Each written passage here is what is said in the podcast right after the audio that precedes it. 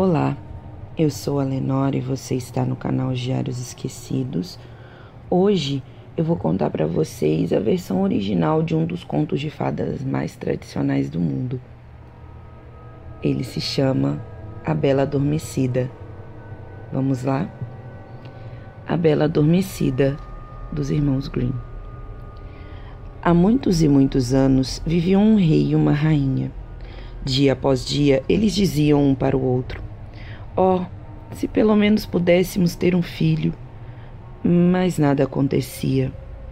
Um dia, quando a rainha estava se banhando, uma rã saiu da água, rastejou para a borda e lhe disse: Seu desejo será realizado. Antes que se passe um ano, dará à luz a uma filha.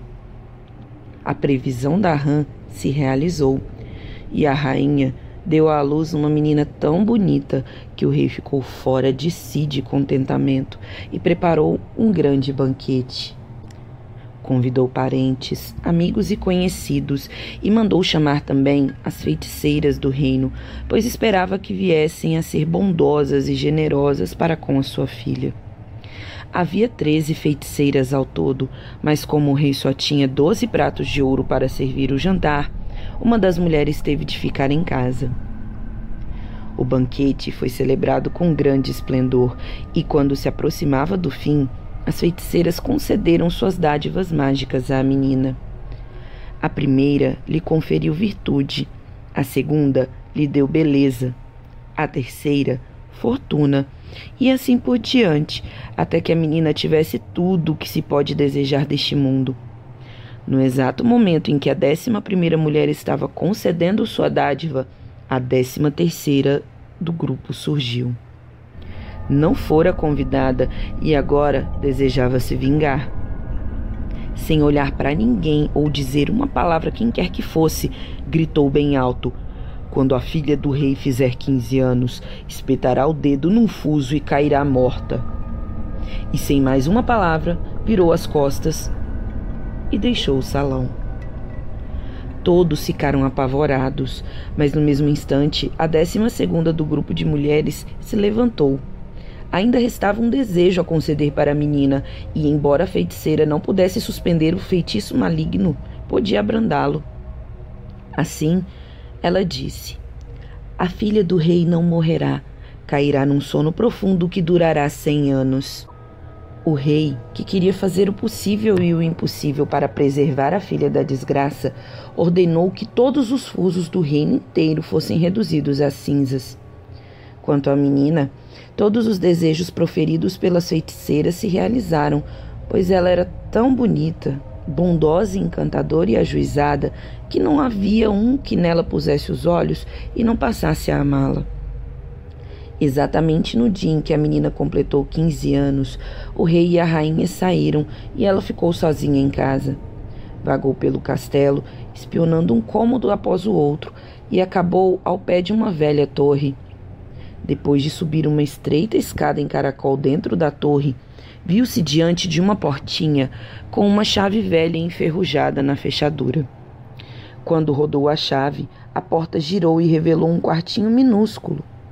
Nele estava uma velha com seu fuso, muito ocupada em fiar linho. Boa tarde, vovó, disse a princesa. Que está fazendo aqui?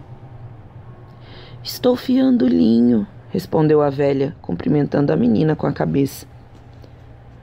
O que é isso bamboleando assim tão esquisito? A menina perguntou e pôs a mão no fuso, pois também queria fiar. Feitiço começou a fazer efeito imediatamente, pois espetara o dedo no fuso.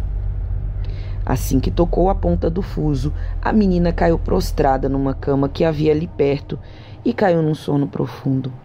Seu torpor espalhou-se por todo o castelo. O rei e a rainha, que acabavam de voltar para casa e estavam entrando no grande salão, adormeceram, e com eles todo o reino.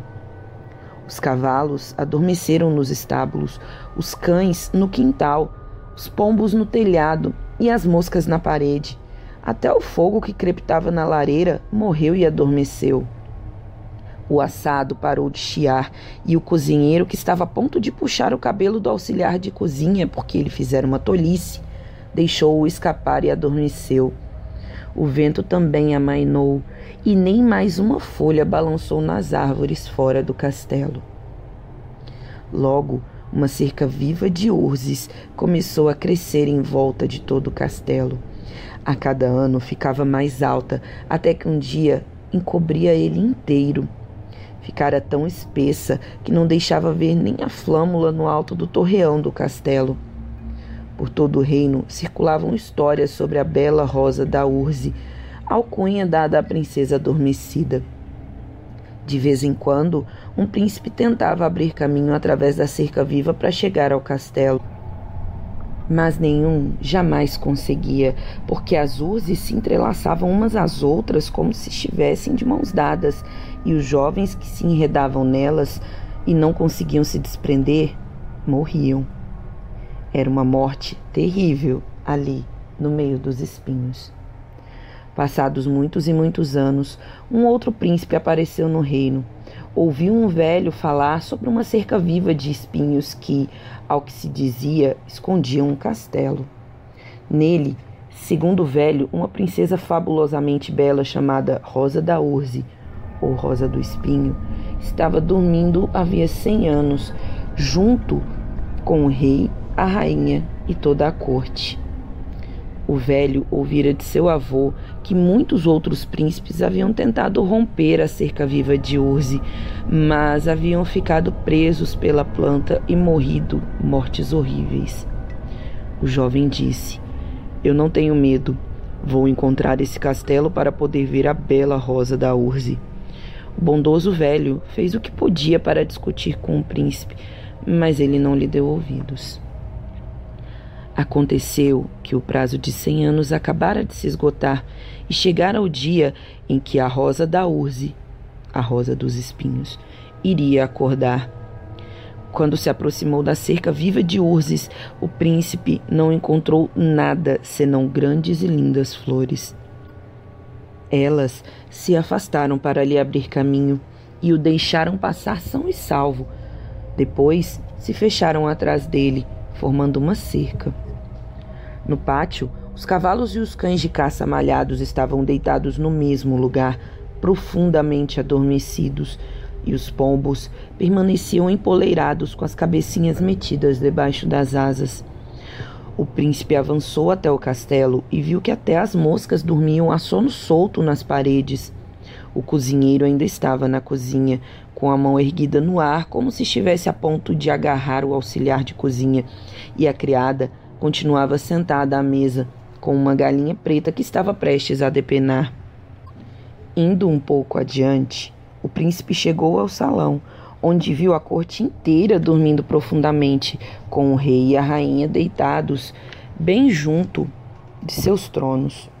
Seguiu em frente e tudo estava tão silencioso que podia ouvir sua própria respiração. Finalmente chegou à torre, abriu a porta do quartinho em que a Rosa da Urze dormia. Lá estava a princesa deitada, tão bonita que ele não conseguia tirar os olhos dela. Então curvou-se e a beijou.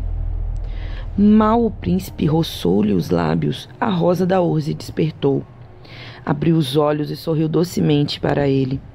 Desceram juntos a escada.